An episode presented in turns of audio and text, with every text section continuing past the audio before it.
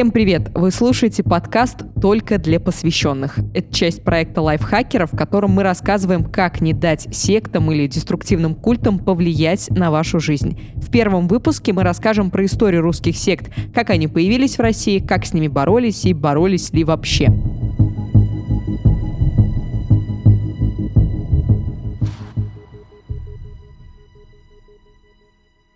Рассказывать буду я, Ирина Рогава, и мой коллега Артем Горбунов, который подготовил большой текст про русские секты и не раз писал про них для других изданий. В принципе, хорошо в них разбирается. Артем, прием. Да, всем привет. Всем посвященным привет. Вот так вот быть круче как ты уже говорила, да, до вот этого большого текста в лайфхакере я несколько раз э, про секты писал по той причине, что я с ними сталкивался. То есть я жил рядом с сектантами. На одном из предыдущих мест моей работы они постоянно проводили свои вот эти собрания различные, как ты на них натыкался и интересовался в целом их истории, э, психологии людей, вернее, не психологии, мотивации людей, которые туда идут. То есть я общался с людьми, которые в разных э, культах некоторое время проводили свой досуг, скажем так. Вот. И вот эта меня тема заинтересовала, почему люди до сих пор э, идут к непонятным, еще более непонятным людям, и в них не вызывает этого такого эффекта, как у нас. То есть они считают, что это нормально обсуждение любой темы начинается с определения, и поэтому мы попросили наших знакомых рассказать, как они понимают слово «секта». Это мой друг Вова, студент медицинского и будущий психотерапевт. Я считаю секты негативным явлением, так как их деятельность преимущественно направлена на использование людей с высокой степенью внушаемости, которые зачастую оказываются запутавшимися, отчаявшимися людьми, которые не получили какое-то понимание и поддержку со стороны социума. Так думает о сектах Настя, фотограф-фрилансер и блогер. Для меня секта – это история про взаимодействие двух групп людей. Э, первые одинокие, несчастные, покинутые. Им нужен кто-то, кто их поддержит, станет для них опорой, неким проводником. Есть ведь люди, которым нужно, чтобы ими руководили. А вторая группа – это тупо люди, которым нужны деньги. Ну и еще ощущение собственной значимости. Ну и, конечно же, я отношусь к сектам плохо, потому что это аморально – вводить людей в заблуждение, откровенно их обманывать и наживаться на их бедах и слабостях. А это наш автор Тоня, тексты которой вы можете прочитать в нашем проекте. Секта это такая организация, которая специально вырабатывает у людей зависимость от себя манипуляциями, групповым давлением, техниками контроля сознания. При этом мне кажется, что слово культ лучше показывает тот факт, что организация может быть нерелигиозной и очень современной. От слова «секта» веет чем-то средневековым. Кажется, что люди режут барана в темном подвале во славу сатане, но секты далеко не всегда такие. А вот по мнению религиоведа и сектоведа Виталия Питанова, секта — это любое сообщество, которое осознанно, осознанно вырабатывает от себя зависимость и лишает человека автономии. Вот мне кажется, это очень точное. То, что в чем проблема сект, это когда лишать человека автономии. Мы видим, что все словари, они не определяют секту как что-то однозначно плохое, но все равно у этого слова уже негативная окраска есть. Окей, мы разобрались с определением, теперь давай разбираться, как все это зарождалось. Рассказывай нам, с чего все началось, как на Руси появились секты. Ну, здесь нужно на несколько веков, если не тысячелетия, откатиться назад. То есть все мы помним, да, из учебников истории, что Русь крестили в 988 году, сделал так князь Владимир, но это не значит, что опа, и по щелчку раз, и все такие, да, мы теперь христиане. А, несколько веков население там нашей страны, ну, понятно, что это была другая территория, но будем для простоты называть так, а, они изучили обряды, но мышление э, еще было не христианским.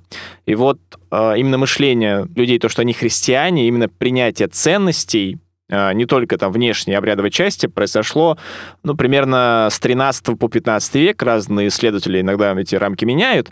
И вот в тот момент, когда люди массово поняли, что они христиане, появились люди, которые стали в этих ценностях находить некие изъяны. Так, например... Ну, как всегда.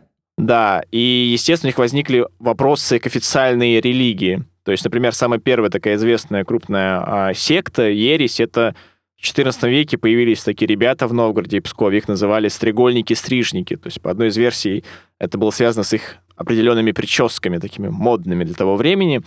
И они боролись, вернее, не то, что боролись, они были против некоторых негативных явлений в церкви, в том числе там была такая вещь, а, как покупка должностей. Естественно, это не нравилось такие, ну, блин, это неправильно, ребята. Сильнейшим толчком к появлению большого числа сект, конечно же, дал раскол православной церкви, и также реформы Петра Первого. Да, но тут, наверное, надо немножко объяснить, почему э, дал толчок. То есть, как мы помним, да, после раскола э, появились старообрядцы. Самих старообрядцев э, никогда не относили к сектантам, но вот уже различные течения, зародившиеся от них, при том, которые еще получили доступ к тексту Библии, сами стали читать и толковать ее по-своему, привело к тому, что появилось множество течений религиозных культов, которые вот, которые уже были сектантскими. Которые уже можно назвать сектами, например, те же скопцы, хлысты, бессмертники, да, рябиновцы. Да, да, да, да. Давай начнем с самой первой такой известной секты, это хлысты. Почему их называли хлыстами? Ну, самая такая распространенная версия, по мнению исследователей, просто хлыст э, в буквальном значении. Э, это связано с самобичеванием себя. Как uh-huh, помнишь, как этот э, парень из фильма «Код да Винчи», который да, носил да, да, себе различные такой. вериги какие-то, да, там, носил телесные повреждения. Ну, вот, и люди давно эта традиция существует, чтобы доказать свою любовь там, к Богу, кого он верует, он наносил себе различные такие повреждения. Вот хлысты, то есть буквально, потому что тоже они иногда прибегали а, членовредительству. Смысл самобичевания в чем? Ты наносишь себе физические какие-то увечья, испытываешь боль, и из-за этого ты очищаешься духовно. Ну да, ну еще смотри, то есть тут же еще нужно понимать, что в момент э, различных своих там служб, обрядов, люди помимо самобичевания, там еще песнопения различные, да, происходит массовое скопление людей, и вот это все приводит к такому религиозному экстазу. Угу. И то есть действительно там могут же различные э, там, адепты говорить, что вот я увидел там Господа или что-то мне кто-то сказал. Может быть, он сам действительно в это верит, он не врет, но потому что перед этим произошло вот скопление различных факторов, и такой действительно его организм немножечко свихнулся, попал в стрессовую ситуацию, такой, ладно, вот тебе религиозный экстаз, только не помирай. Окей. А Значит, мы говорим, что хлысты, они собирались на такие, скажем, сходки по вечерам, и они занимались родениями, они совершали ну, родения, это были особые такие молитвы. Тут, наверное, правильно сказать, что сама сходка называлась родение. Родение, ага, то есть да, их, да, их служба, да. А сама община хлыстов называлась корабль. Ну, э, связано это вот с библейской легендой про Ноя, то, что вот на корабле все спасутся, вот они искали спасение на этих службах. Да, и проходили эти родения ночью, э, лидеры общины, они назывались пророки, они выкрикивали свои пророчества, а остальные члены общины, они м- пели песни, кружились вокруг них. Э, и из-за того, что посторонние люди туда не допускались, и службы проходили ночью, среди людей, которые не входили в общину, появилась такая легенда, байка, что на самом деле хлысты занимаются там оргиями и даже приносят жертву детей. Ну, естественно, не было никаких доказательств, и все это такие были выдумки, но среди, то есть большинства людей это был такой негативный имидж у хлыстов, да, из-за этого. Большинство людей думают, что в секты попадали э, низшие слои населения. На самом деле это не так. Вот есть ряд источников, который утверждал, что даже Григорий Распутин, он входил в секту хлыстов.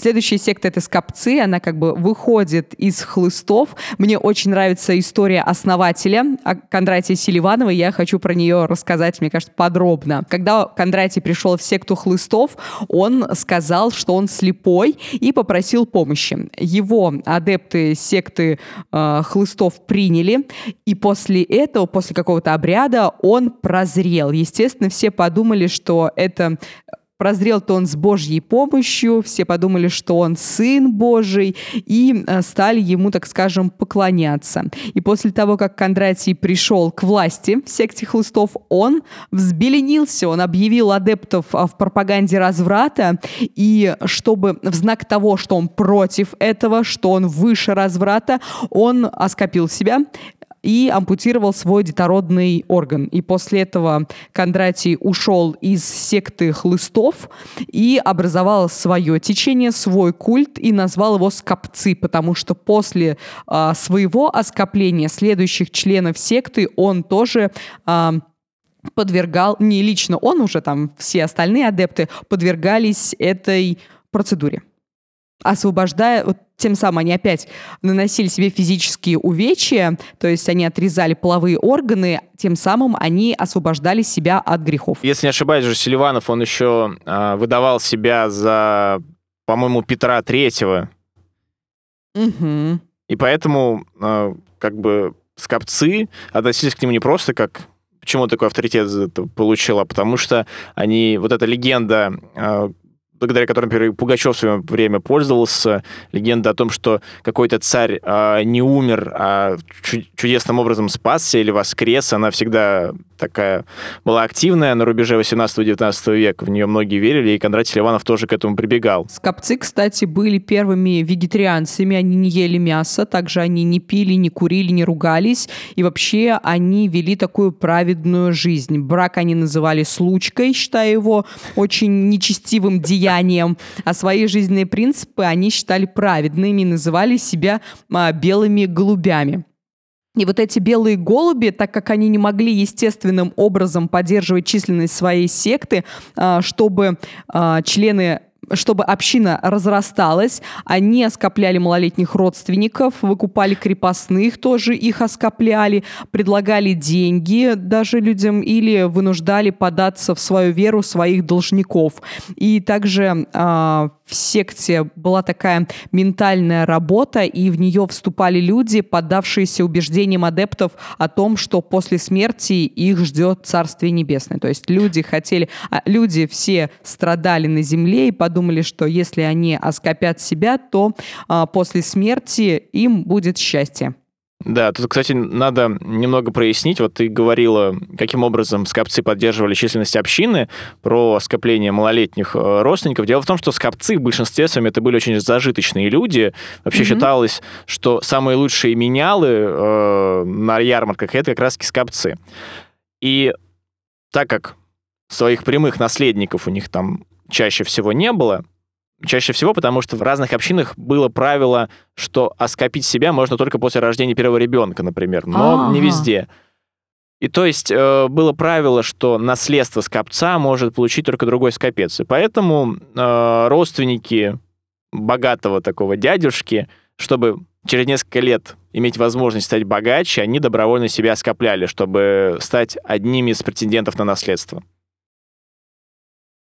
И еще у них была очень такая, ну, нам сейчас кажется забавная мысль. Они верили, что они приблизят э, страшный суд, э, если оскопят ровно 144 тысячи человек. Почему именно 144 тысячи? Потому что в одном из фрагментов Библии говорится, что именно такое число праведников попадет в рай, там что такое.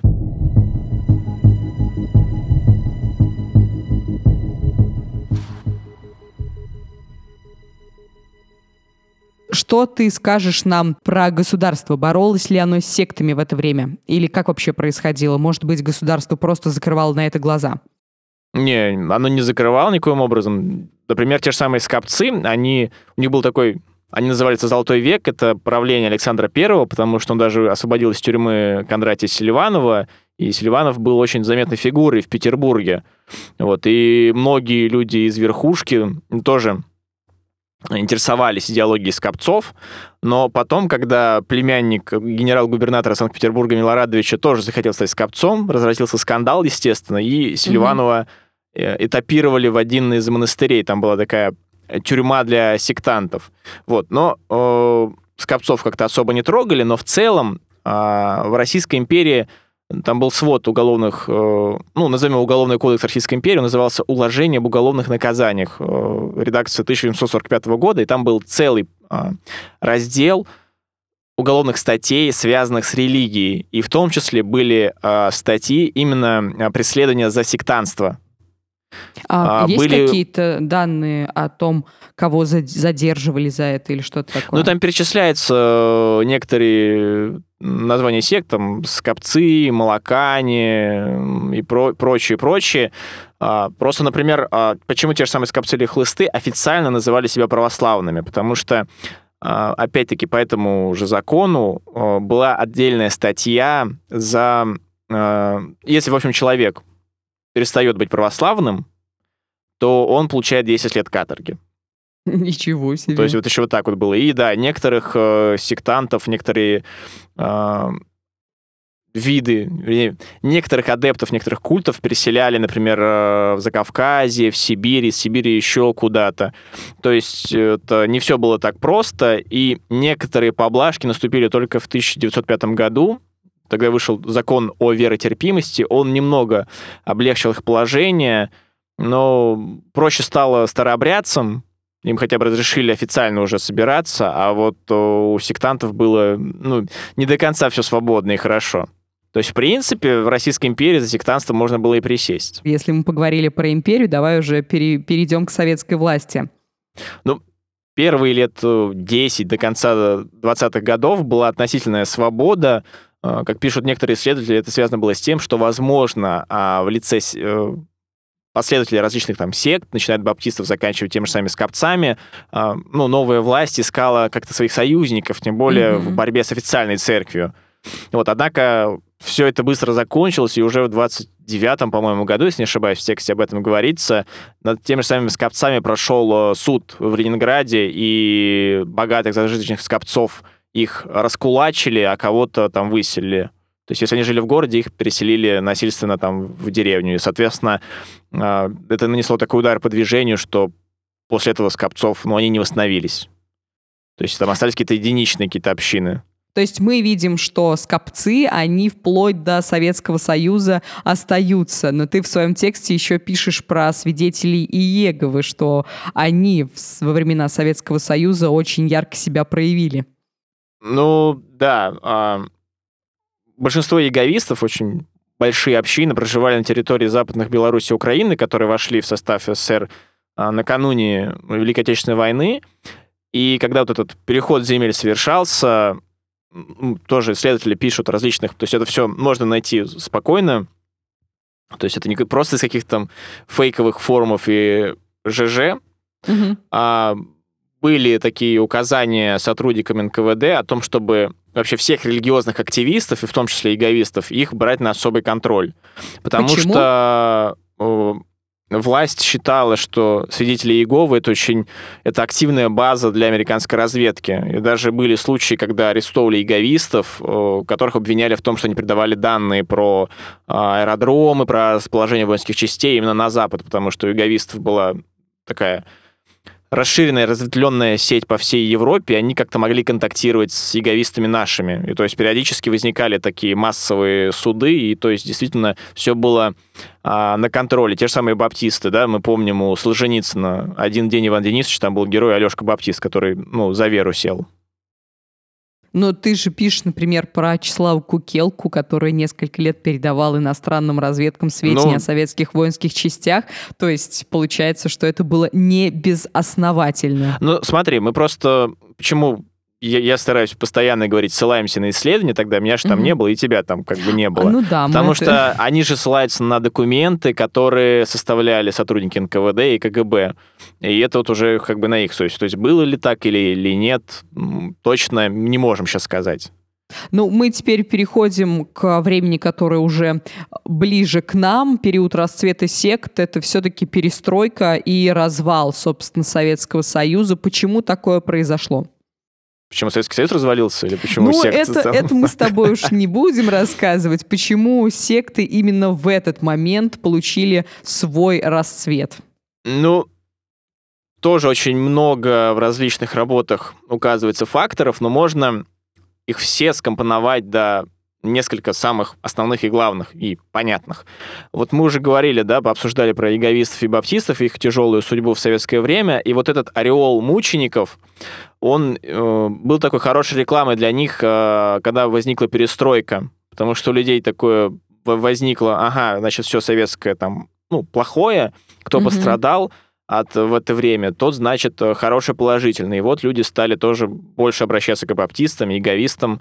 А затем, ну, пал железный занавес, и очень много иностранных сект, иностранного происхождения хлынуло сюда к нам. Это и те же самые саентологи, мормоны, а, муниты, если брать такого восточного толка. У них а были ресурсы... Всегда Угу. То есть вспомним то же самое Аум Синрикё, которые совершили теракт в токийском метро, да, а они в начале 90-х, у них была своя программа на радио «Маяк» или «Радио Россия», и по телевизору их крутили. И у людей помимо вот этой бомбардировки такой информационной, еще был тоже такое клише в голове у некоторых, что, ага, если иностранное, то значит это что-то истинное, настоящее. Ну и самое, наверное, главное, ты представляешь себе какое-то глобальное социальное потрясение, и раньше да. у людей была официальная идеология. А здесь уже а ее как бы ее нету. уже нет, у тебя да. стресс, и ты не знаешь, а... как с этим справиться, никакой стабильности в обществе и в государстве нет. Вот, и офици... Э, такие традиционные религии, например, там ислам, э, православие, да, там католичество то же самое, они не могли в полной мере э, занять место вот ушедшей государственной идеологии, поэтому люди всегда же хочется какого-то все равно равновесия и спокойствия. Mm-hmm. И вот в сектах была вот эта мнимая, э, иллюзорная такая э, всеобщая любовь. Вот и люди, которым было страшно ходить на улицу, находили себя вот э, там, где тепло и хорошо, где тебя понимают, есть какой-то учитель, есть твои же единомышленники. Поэтому в первую очередь социальное потрясение, и люди хлынули туда. Но я, наверное, думаю, что мы Тут это сколько не вывод можем подвести, а резюмировать все вышесказанное. То, что если кому-то казалось вдруг, что секты появились а, в нашей стране сравнительно недавно, там, скажем, после событий перестройки, да, и развала Советского Союза, то это совершенно не так. И секты, ну, точнее, то, что принято называть сектами, а, в России существовало очень давно, регулярно, и в те времена, когда Россия называлась немножечко по-другому. Я думаю, что для того, чтобы продолжить разговор о том, как современные деструктивные культы действуют на наших, в том числе и знакомых иногда, да, в целом на наших современников, на людей, которые проживают в современной России, нужно вообще понимать, откуда секты взялись и как они развивались до этого в нашей стране. Мне кажется, это очень важно. Да, да, отлично, спасибо. Ну, это интересно плюс. Все что, все, что ненормально, все интересно. Вы слушали подкаст «Только для посвященных», часть проекта лайфхакера про деструктивные культы. В следующем выпуске мы расскажем вам про самые известные, масштабные и опасные русские секты. Спасибо, что слушали наш подкаст. Если он вам понравился, пожалуйста, ставьте лайки или звездочки и подписывайтесь на него. И, конечно же, делитесь этим подкастом. Также заходите на сайт Лайфхакера, чтобы узнать больше материала по этой теме. Ссылки будут в описании.